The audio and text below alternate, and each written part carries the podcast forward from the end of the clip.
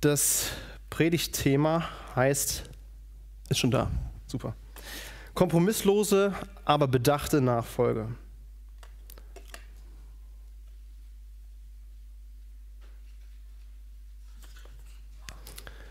Zu Beginn ein, ein paar ähm, Worte hier aus diesem Buch, was mich für die Predigtvorbereitung ähm, inspiriert hat. Dort geht es um David Platt, der auch das Buch geschrieben hat.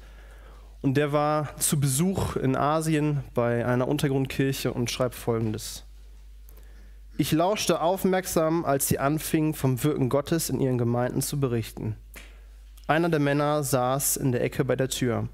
Sein breites Kreuz qualifizierte ihn für seinen Job als unser Sicherheitsbeauftragter.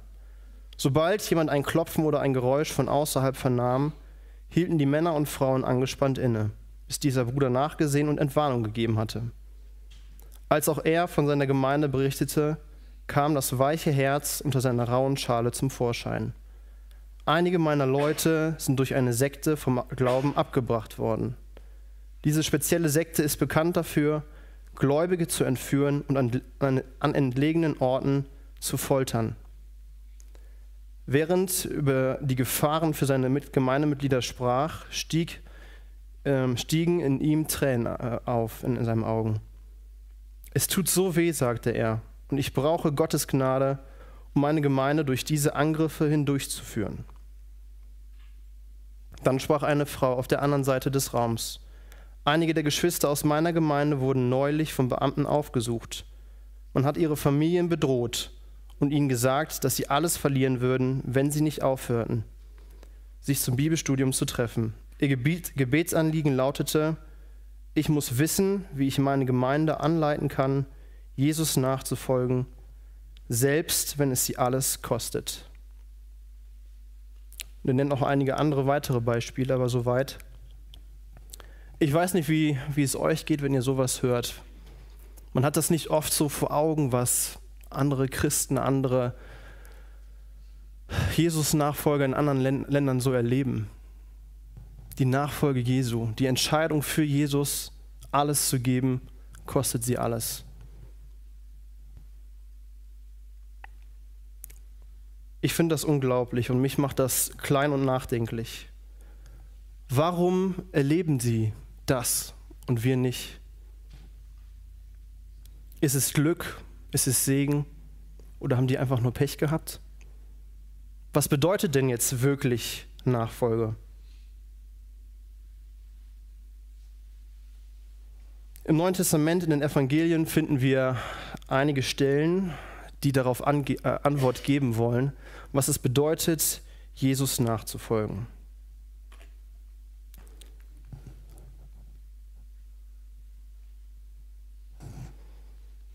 Drei Punkte dazu. Die Kosten als Jünger Jesu ganz hingegeben und bewahre die Worte von Jesus.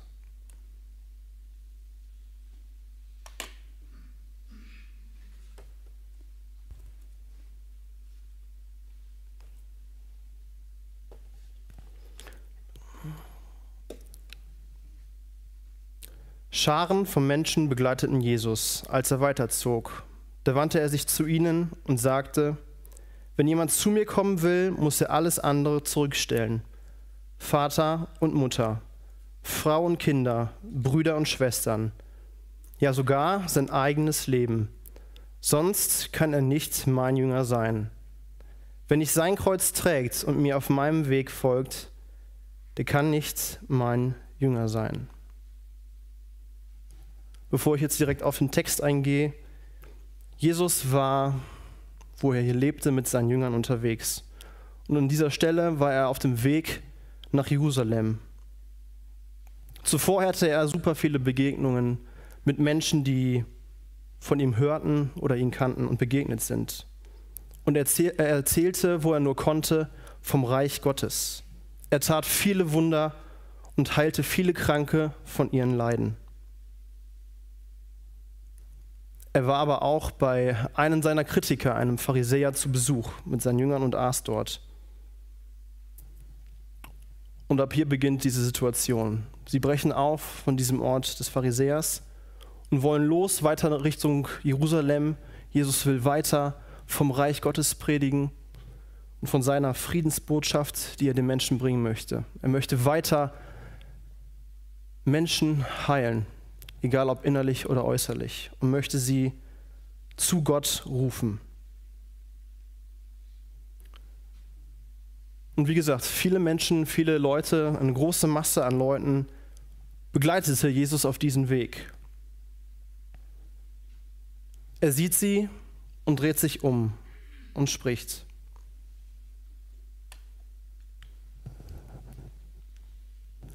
Wenn jemand zu mir kommen will, um mein Jünger zu sein, dann muss er alles andere zurückstellen. Vater und Mutter, Frau und Kinder, Brüder und Schwestern, ja sogar sein eigenes Leben. Einige Übersetzungen, die ähm, betonen oder ne, übersetzen das Wort alles andere zurückstellen auch mit gering achten, alles andere gering zu achten. Grundtextnähere Übersetzungen schreiben sogar, dass man seine Familie und sein eigenes Leben hassen soll. Spätestens jetzt, wenn Jesus das gesagt haben sollte, kommt Rebellion bestimmt auf. Den, bei den Zuhörern, die das hören. Wie ich soll meine eigene Familie, mein eigenes Leben hassen? Das bedeutet es, dir nachzufolgen das war auf jeden Fall nicht die beste Werbestrategie von Jesus, um Leute für sich zu gewinnen. Doch Lukas wählt hier ganz bewusst dieses Wort hassen. Er will damit veranschaulichen, in welcher Spannung die Familie, das eigene Leben, also quasi die Bindungen, die wir haben, zu Jesus stehen. Die Parallelstelle in Matthäus 10, 37 ergänzt das noch ein wenig besser und bringt es auf den Punkt. Wer Vater oder Mutter mehr liebt als mich, ist es nicht wert, mein Jünger zu sein.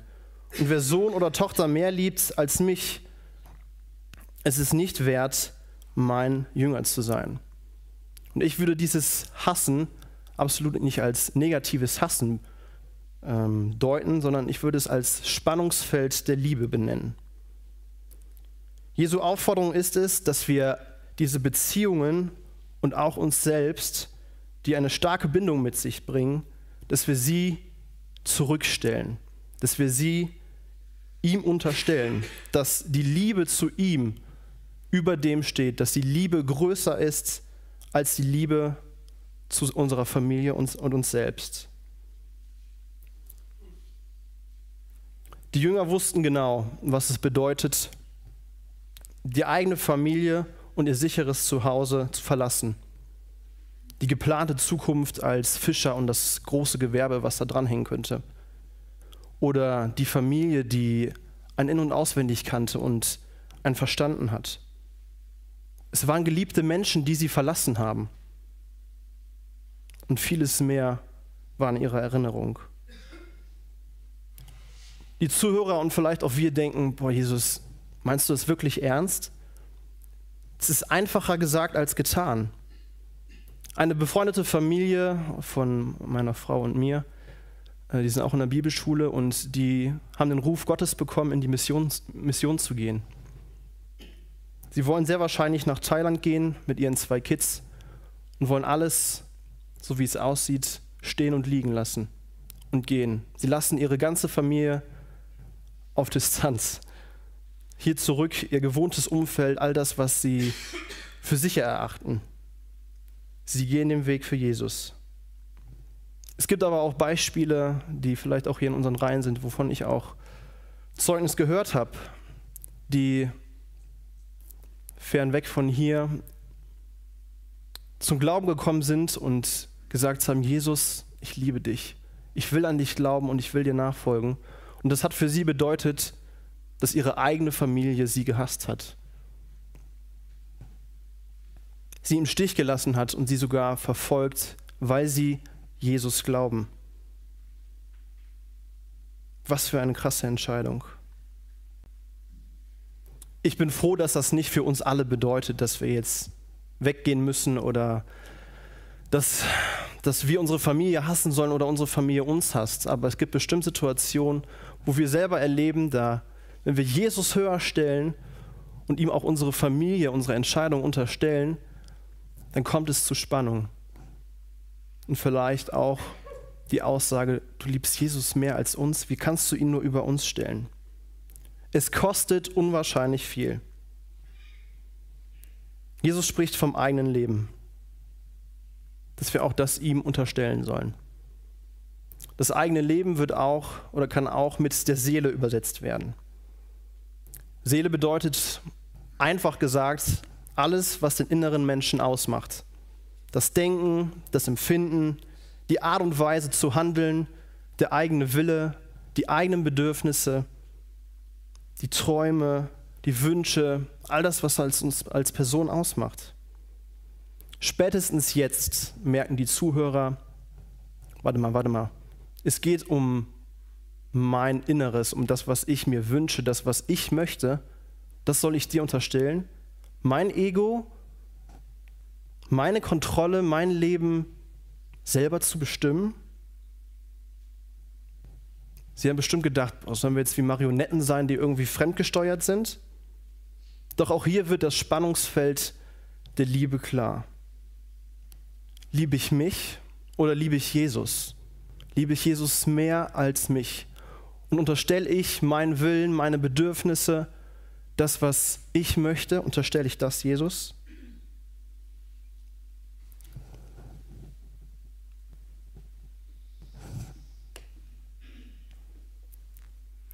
Ganz konkret könnte das bedeuten, wenn wir sagen, wir wollen Jesus uns als Person, unser Leben ihm unterstellen, dann kann es bedeuten, dass ich negativen und egoistischen Gedanken absage und ihm keinen Raum gebe, sondern sie Jesus unterstelle.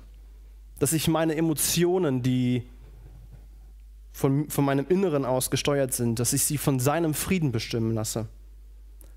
Dass mein Handeln den anderen gegenüber freundlich bestimmt ist und nicht egoistisch. Es heißt aber auch ganz praktisch nach Gottes Willen zu fragen und danach zu leben. Wie uns das gelingen kann, fasst Jesus in dem Doppelgebot der Liebe zusammen. Liebe Gott, liebe deinen Nächsten und liebe dich selbst. Das bedeutet es also, wenn wir uns ganz Jesus zur Verfügung stellen, unser Leben, dass wir uns von seiner Liebe leiten lassen. Und trotzdem kostet es. Es kostet uns unwahrscheinlich viel. Und Jesus sagt, der kann nicht mein Jünger sein, wenn er das nicht tut. Die eigene Familie ihm zu unterstellen, das eigene Leben ihm zu unterstellen. Wenn du das nicht tun möchtest, um Jünger Jesu zu sein, dann kannst du es nicht. Weiter in Vers 27 heißt es, dass wir unser Kreuz tragen sollen und auf seinem Weg gehen sollen, ihm folgen sollen. Jesus selbst wusste davon, dass er, wenn auf dem Weg nach Jerusalem leiden wird, dass er das Kreuz tragen wird bis nach Golgatha, dass er sterben wird, um es für uns zu tun. Den Zuhörern und Jüngern war das wahrscheinlich nicht bewusst, was es mit dem Kreuz auf sich hatte. In Lukas 9, 23 steht sogar, dass wir unser Kreuz täglich auf uns nehmen sollen, dass wir unser Kreuz täglich tragen sollen. Was bedeutet das jetzt nun für uns, dass wir unser Kreuz tragen sollen? Ich habe mir versucht, das ein bisschen bildlich nochmal vorzustellen, wie dieser Moment war, als Jesus auf dem Weg nach Golgatha gegangen ist. Er hat sich auspeitschen lassen. Er wurde blutig geschlagen, hatte Schmerzen, hat sich entblößen lassen.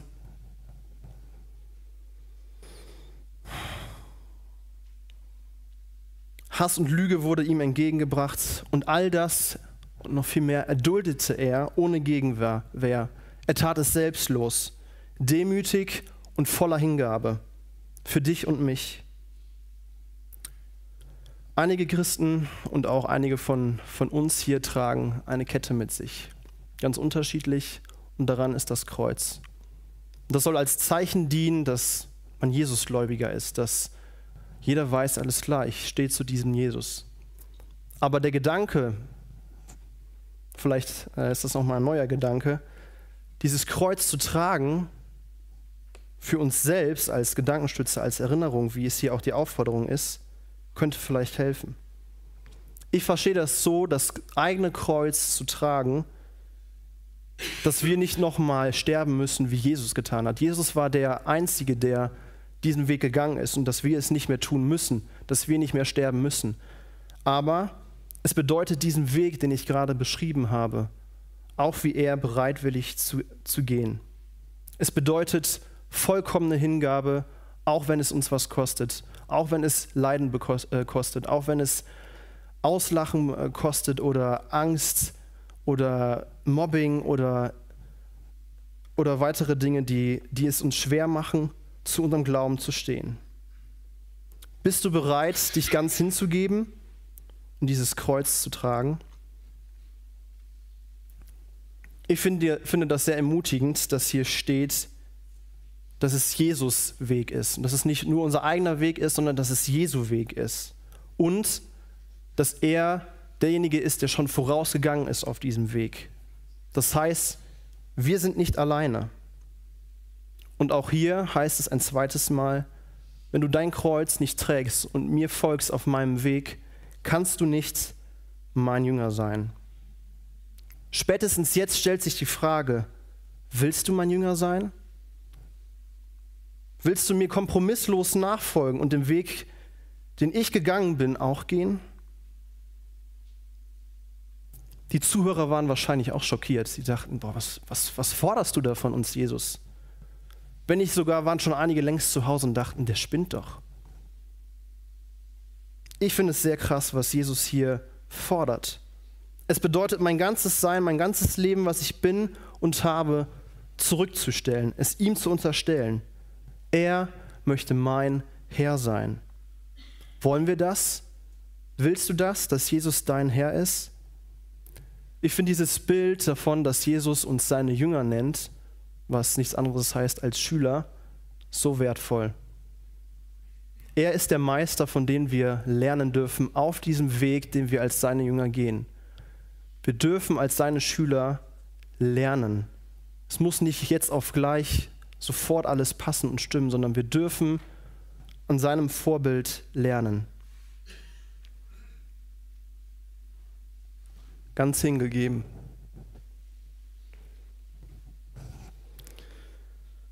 Angenommen, jemand von euch möchte ein Haus bauen. Setzt er sich da nicht zuerst hin und überschlägt die Kosten? Er muss doch wissen, ob seine Mittel reichen, um das Vorhaben auszuführen. Sonst kann er, nachdem er das Fundament gelegt hat, den Bau vielleicht nicht vollenden. Und alle, die das sehen, werden ihn verspotten und sagen, seht euch das an. Dieser Mensch hat angefangen zu bauen und war nicht imstande, es zu Ende zu führen. Oder nehmen wir an, ein König macht sich auf, um gegen einen anderen König in den Krieg zu ziehen. Würde er sich da nicht zuerst hinsetzen und überlegen, ob er in der Lage ist, mit seinem Heer von 10.000 Mann sich einem Feind entgegenzustellen, der mit 20.000 gegen ihn anrückt? Wenn er sich nicht für stark genug hält, wird er, solange der andere noch weit weg ist, eine Abordnung zu ihm schicken, um Friedensbedingungen auszuhandeln. Jesus nennt hier zwei Gleichnisse, um den Zuhörern von damals, aber auch um uns heute das nochmal besser vor Augen zu führen, was es auch bedeutet. Im ersten Gleichnis geht es um eine Person, die ein Haus baut und nicht genügend Mittel hat, um es fertigzustellen. Und es sieht so aus, als ob alle, die das sehen, ihn auslachen und denken, was hast du denn da begonnen? Du hast nicht weise überlegt. Du hast nicht die Kosten überschlagen und überlegt, was diese Entscheidung bedeutet. Alle Personen, die vielleicht von euch schon ein Haus gebaut haben, am Bauen sind oder umgebaut haben, wissen, was es bedeutet, solch eine Entscheidung zu treffen. All die Kosten, die auf einen zukommen, diesen Kredit, den man vielleicht für Jahre, vielleicht sein Leben lang abbezahlen muss, um dieses Haus zu bauen. Alle Kräfte, alle Ressourcen, das muss überlegt sein. Es kann nicht einfach so entschieden werden. Ich habe hier oben ein, ein Bild, weiß nicht, ob ihr das gut erkennen könnt. Mir ist sofort bei diesem Gleichnis ein äh, Bild bekommen von meiner Heimat. Ich komme aus Rade vom Wald, das liegt bei Wuppertal. Und da war ein alter Mann, älterer Mann, ich weiß nicht, ob der schon ähm, Rentner war, auf jeden Fall hatte der gesagt, ich will mein, meinem Sohn, meinen Söhnen ein Haus bauen. Und er hat dieses Grundstück gekauft und dieses Haus, das sah damals noch nicht so aus. Er hatte nur ein eine, so ein saniertes Haus ähm, mit einem Untergeschoss und es war keine Baugenehmigung mehr da drauf. Und er hat sich entschieden, ich baue trotzdem. Egal, ob da eine Bau Baugenehmigung für da ist oder nicht, ich baue trotzdem. Und er hat auf dieses alte Fundament, quasi das, was ihr da jetzt seht, gebaut. Und das hat über Jahre gedauert. Gefühlt meine ganze Kindheit. Und jedes Mal, wenn wir dran vorbeigefahren sind, haben wir uns gefragt, was macht der da? Der ist ja immer noch nicht fertig. Wir haben dann später herausgefunden, dass er das ganz allein gemacht hat und dass er es für seine Söhne gemacht hat. Das Krasse ist, ich habe jetzt äh, einen Zeitungsartikel dazu gelesen von 2018, wo drin steht, dass dieser Mann dieses Turmhaus für seine beiden Söhne gebaut hat, aber beide Söhne wollten dieses Haus nicht übernehmen. Es war keine Baugenehmigung da. Alle Leute in Rade vom Wald, Remscheid, Wuppertal, alle in Umgebung kannten gefühlt dieses Haus und dachten, das ist nicht fertig. Da ist keiner drin. Selbst die Zeitung weiß darüber Bescheid. Das ist doch krass. Dann das zweite Gleichnis vom kampfunfähigen König. Ein König, dem gehört alles. Das ganze Land, das ganze Volk ist ihm unterstellt. Er ist die letzte Instanz, die entscheiden darf. Er trägt alle Verantwortung und auch er muss Entscheidungen treffen. Schafft er es mit einem Heer von 10.000 gegen einen anderen König mit einem Heer von 20.000 es aufzunehmen? Klug und weise scheint das nicht zu sein. Deswegen ist es gut für ihn, dass er um Frieden bittet. Beide Gleichnisse machen klar, die Kosten ihres Vorhabens müssen gut überschlagen sein. Es muss, sich, es muss gut überlegt sein. Bin ich bereit, diese Entscheidung zu treffen der Nachfolge für Jesus? Es muss eine Entscheidung sein, die bedacht ist. Die ganzen Kosten müssen vor einem liegen und ein Bewusstsein, okay, das bedeutet es wirklich, mein Leben ganz zu geben. In Vers 33 heißt es, Darum kann auch keiner von euch mein Jünger sein, wenn er sich nicht von allem trennt, was er hat. In dem Bild ist es auch das Haus. In dem Bild ist es auch die Verantwortung, die Leitung, die der König hat. Wenn diese Person das Jesus nicht unterstellen, egal ob arm oder reich, dann wird es nicht, wird es nicht klappen, wird es nicht gut werden mit der Nachfolge. Also die Frage, entweder alles oder besser nichts.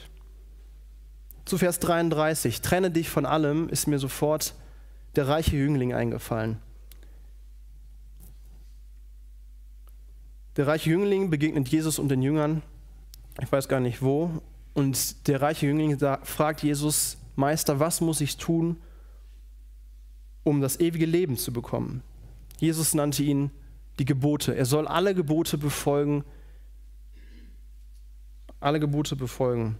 Du sollst nicht morden, nicht Ehe brechen, nicht stehlen, nicht lügen, niemanden um Hab und Gut bringen und deine Eltern ehren, also die zehn Gebote. Und er sagte, all das habe ich getan. Krass, was er davon sich behauptet. Jesus sah ihn voller Liebe an, heißt es. Er sagte zu ihm, eins fehlt dir noch. Geh, verkaufe alles, was du hast und gib den Erlös den Armen. Und du wirst einen Schatz im Himmel haben und dann komm und folge mir nach. Der Mann war tief betroffen, als er hörte, als er das hörte und ging traurig weg, denn er hatte ein großes Vermögen. Jesus sah seine Jünger der Reihe nach an. Wie wäre es doch äh, für den Menschen, äh, wie schwer es doch ist für den Menschen, die viel Besitz haben, in das Reich Gottes zu kommen. Die Jünger waren über seine Worte bestürzt. Und er nennt das Beispiel von dem Kamel und Nadelöhr. So schwer ist es für die, diese Menschen, die Reichtum besitzen, ins Reich Gottes zu bekommen. Und die Jünger erschraken noch mehr und dachten, wer kann dann überhaupt gerettet werden? Und Jesus antwortete, bei den Menschen ist das unmöglich, aber nicht bei Gott. Für Gott ist alles möglich. Und das hat mich so ermutigt, weil ich dachte, Jesus sieht diesen Menschen und weiß genau, was ihm fehlt. Aber er schaut ihn mit Liebe an. Und er sagt seinen Jüngern, wenn es für diesen Mann unmöglich ist, diese Entscheidung zu gehen und zu treffen, für Gott ist es möglich. Jesus sieht uns voller Liebe an. Jesus selbst sieht uns voller Liebe an und sagt und spricht uns zu, egal welche Entscheidung, egal welcher Bereich deines Lebens dir schwerfällt, Jesus zu unterstellen. Dir ist es vielleicht nicht möglich, aber Gott ist es möglich.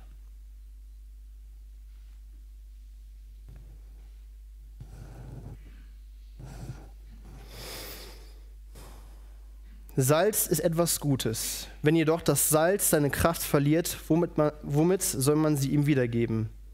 Es ist dann nicht einmal mehr als Dünger für den Acker geeignet. Man kann es nur noch wegwerfen. Wer Ohren hat und hören kann, der höre.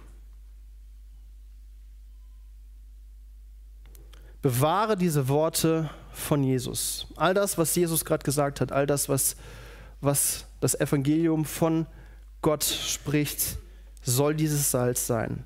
Salz ist etwas Gutes. Wir kennen es zum Würzen von der Suppe oder anderen, anderen Gerichten. Es ist gut für unsere Gesundheit und hält das Essen länger haltbar. Salz kann aber von Natur aus seine Kraft nicht verlieren. Wenn aber zum Beispiel Dreck oder Wasser hinzukommt, entzieht es dem Salz die Würzkraft und wird somit unbrauchbar. Genau das beschreibt hier Jesus. Bei dieser Textstelle könnte, es sich, könnte sich das Salz, bildlich gesprochen, auf die Botschaft und Worte von Jesus beziehen, die er ihnen gerade gesagt hat. Wenn diese Worte Jesu, die Geschmack bringen und Leben schenken, ihre Kraft und Wirkung verlieren, dann sind sie unbrauchbar. Dreck und Wasser könnten bezogen auf die Botschaft von Jesus für uns Lügen, Irrlehren oder Sünden bedeuten, wenn wir den Worten Jesu nicht Raum geben. Deswegen sollen die Worte Jesu lebendig und kraftvoll in den Herzen der Jünger bleiben, um ihr Umfeld mit den kraftvollen und lebenserhaltenden Worten von Jesus zu würzen. Wer Ohren hat und hören kann, der höre.